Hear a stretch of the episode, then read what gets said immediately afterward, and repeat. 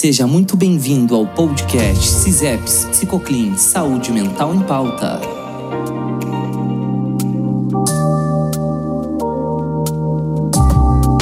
Você sabia que o número de pessoas com idade superior a 60 anos deve chegar a 2 bilhões até 2050?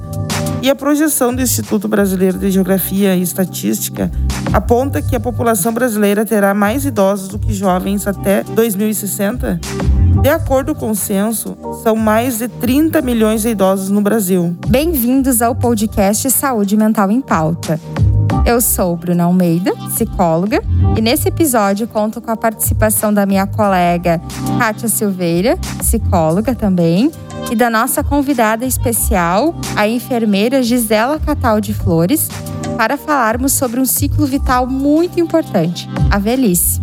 Olá, Kátia. Olá, Gisela. Que bom tê-las aqui. A Gisela é enfermeira, mestre em enfermagem pela Universidade Federal de Santa Maria. Também é docente do curso de enfermagem da mesma instituição. Então, em primeiro lugar, eu queria agradecer o convite. Vou sintetizar um pouco da minha história uh, em relação ao cuidado gerontológico.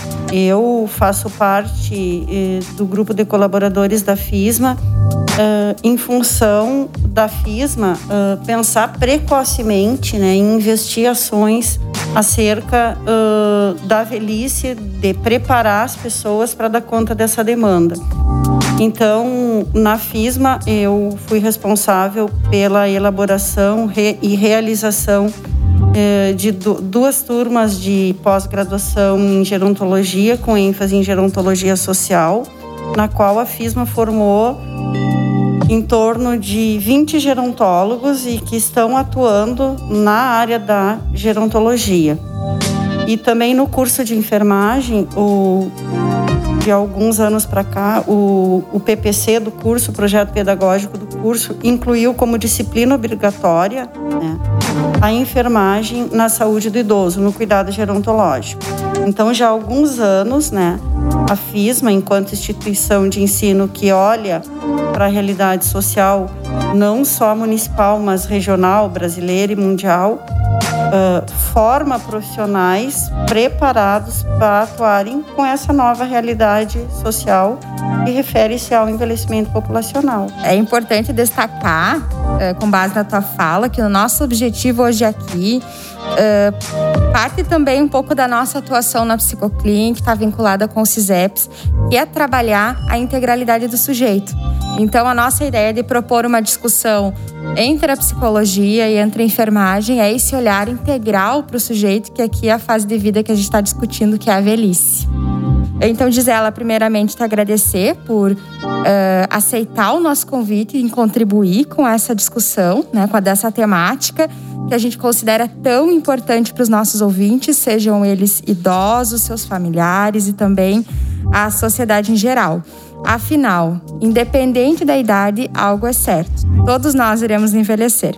E cabe contextualizar uh, para o nosso ouvinte que há uma tendência mundial de aumento da expectativa de vida e de transição demográfica. Então, Gisela, gostaríamos que você comentasse um pouco sobre esse fenômeno de mudança demográfica que vem ocorrendo no mundo. No Brasil, há uma expectativa que, de acordo com o Centro Internacional da Longevidade, que em 2050 a população com 60 anos ou mais chegue a 67 milhões. O que representa isso para a demografia brasileira? Então, nós temos que partir do pressuposto uh, que a partir do momento que nós nascemos, nascemos, está previsto o processo de envelhecimento.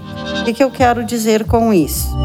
Primeiro, que o envelhecimento populacional humano, né, ele é eh, mundial. É uma realidade que vem nos acompanhando ao longo das décadas, né? E que está posta e que mostra uma sociedade diferente no que se refere ao que a Bruna falou na questão da integralidade do sujeito. É impossível nós pensarmos o envelhecimento populacional né, sem pensarmos na nossa relação de interdependência entre as profissões, né, no trabalho em equipe, entre o cuidado formal e o, cuida e o cuidado informal, que são as famílias e os cuidadores. Mas, resgatando o que tu perguntas, uh, Kátia, sobre o fenômeno do envelhecimento, a demografia, né?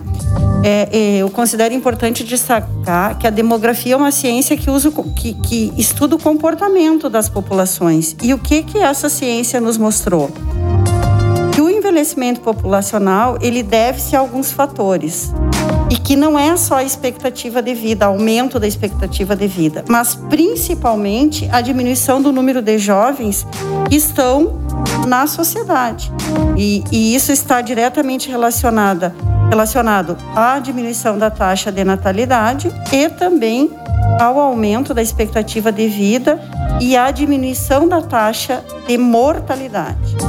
Sintetizando, estão nascendo menos crianças, as pessoas estão durando mais tempo, estão adoecendo menos, né? E a realidade é o qual nós saímos de casa enxergando cabelos brancos e rugas. Esta é a nossa realidade, tanto para quem está atuando no mercado de trabalho, para quem está vivo. Fazendo um comparativo entre essa transição demográfica que vocês trazem uh, dos países desenvolvidos para os países em desenvolvimento, e o Brasil se enquadra no país em desenvolvimento, eu, eu considero importante uh, destacar duas questões. Primeiro, os países desenvolvidos levaram em torno de 140 anos para envelhecer, mais de um século. Teoricamente, o tempo nos ajuda a nos preparar para lidar com novas realidades. O Brasil, se nós fizermos o cálculo que começou essa nova realidade de transição demográfica que eu falei anteriormente, né, em, em relação a nascer menos crianças e as pessoas viverem mais tempo, uh, nós teremos a metade do tempo. De 1980 a 2050, serão 70 anos. Então, nós temos, no momento, o Brasil levou 40 anos para essa nova realidade. 100 anos a menos que os países desenvolvidos. Muito interessante esses dados. Então, por que, que é importante falar sobre envelhecimento, mesmo com pessoas de outras faixas etárias, como jovens, crianças e adolescentes, por exemplo? Uh, colegas e parceiras né, do estudo acerca do envelhecimento, eu considero pertinente uh, destacar duas questões. A primeira, a velhice é o último ciclo de vida. Quem é que vive o último ciclo de vida?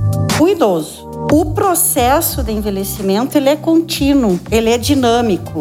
Começa, alguns autores dizem que começa na gestação e outros autores dizem que começa com o nascimento. Considerando esse, essas duas uh, realidades, né, esses referenciais teóricos, nós podemos dizer que não exista nenhum ser humano que não esteja envolvido com envelhecimento, ou com o seu processo, ou com o convívio, com o processo de envelhecimento de outras pessoas e com a velhice dos idosos. Então, a sociedade precisa se preparar em relação a isso. Nós, o que define que nós somos idosos é o aniversário, a data de nascimento, a idade cronológica. E nos países desenvolvidos é 65 anos e mais, e nos países em desenvolvimento, 60 anos e mais. O que, que isso significa? No dia que as pessoas comemoram o seu aniversário de 60 anos aqui no Brasil, eles se tornam idosos. Essas pessoas deitam sem ser idosas, dormem e acordam idosas. Nós sabemos, e principalmente vocês da área da psicologia, Existem outras idades da velhice que nós precisamos considerar, entre elas a idade psicológica. Nós podemos ter 70 anos e uma idade psicológica de 20 anos. Né? Por isso existem várias, vários instrumentos que nós trabalhamos, né? Uh, entre as profissões para poder identificar de fato qual é a idade daquela pessoa. Então, Gisela, eu gostaria que tu comentasse um pouco uh, ah, para trazer uma contribuição para os nossos ouvintes, para a gente refletir um pouco também. Uh, o que que tu considera como fundamental para um envelhecimento saudável? Colegas, eh, nós da área da gerontologia temos estudado um novo conceito, né, que é o, o conceito do envelhecimento ativo. O conceito do envelhecimento ativo ele está relacionado a, a oportunidades de ter saúde e, além disso, ele não refere-se só à ausência de doenças e ele tem uma, algumas variáveis extremamente relevantes e que são objetos de reflexão para quem está nos ouvindo e para quem estuda né, e trabalha no cuidado gerontológico, como nós, da enfermagem e a psicologia. E a primeira variável que eu destaco é a ocupação. Quando se fala em ocupação, nós não estamos falando em estar no mercado de trabalho com uma carteira assinada e ter uma renda. Ocupação é ter algo que ocupe a minha vida, é ter um projeto de vida. Quando se fala em projeto de vida, nós precisamos pensar que a gente, teoricamente, né, se alimenta, faz higiene, uh, dorme, né? Uh, de, devemos pensar em atividades de lazer. Entretanto, o envelhecimento ativo ele parte do pressuposto que nós temos ter, que ter um porquê de acordar todos os dias da nossa vida. E isso está diretamente relacionado a uma outra variável que é extremamente relevante, objeto de estudo da gerontologia, que é a autonomia. Né? A autonomia é a capacidade que nós temos de fazer escolhas na nossa vida, de tomar decisões, independente do nosso estado de saúde. Então, escolher o que eu farei no dia de hoje, escolher o que eu farei amanhã. E para quem cuida do idoso e está nos assistindo, a preservação, a recuperação e a promoção da autonomia é uma das situações que mais caracterizam um cuidado humanizado e integral. Preservar o máximo possível a autonomia do idoso.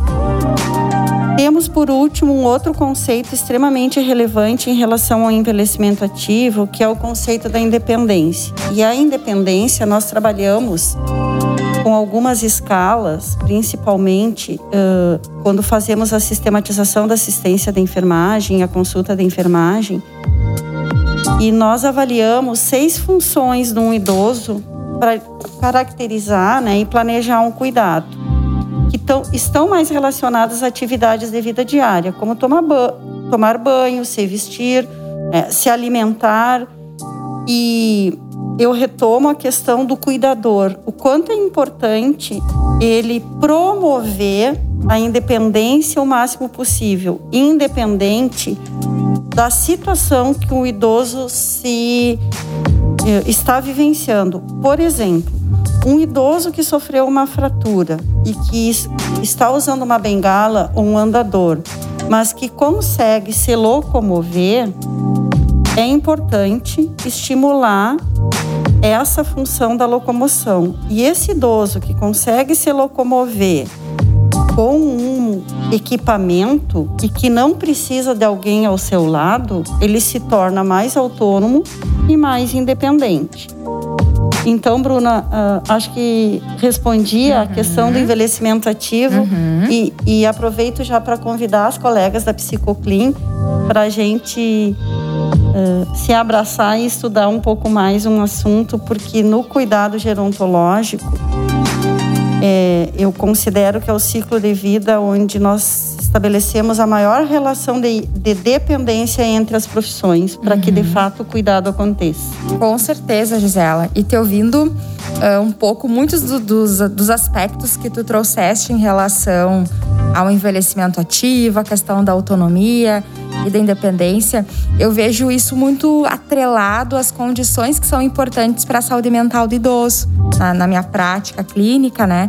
Então, isso é, é bem importante a gente estar tá conseguindo fazer esse diálogo uh, interdisciplinar de saberes, de conhecimentos, para que a gente consiga construir um, um cuidado humanizado e integral. Então, agradecer a tua participação de hoje para que a gente consiga fazer um cuidado humanizado e integral.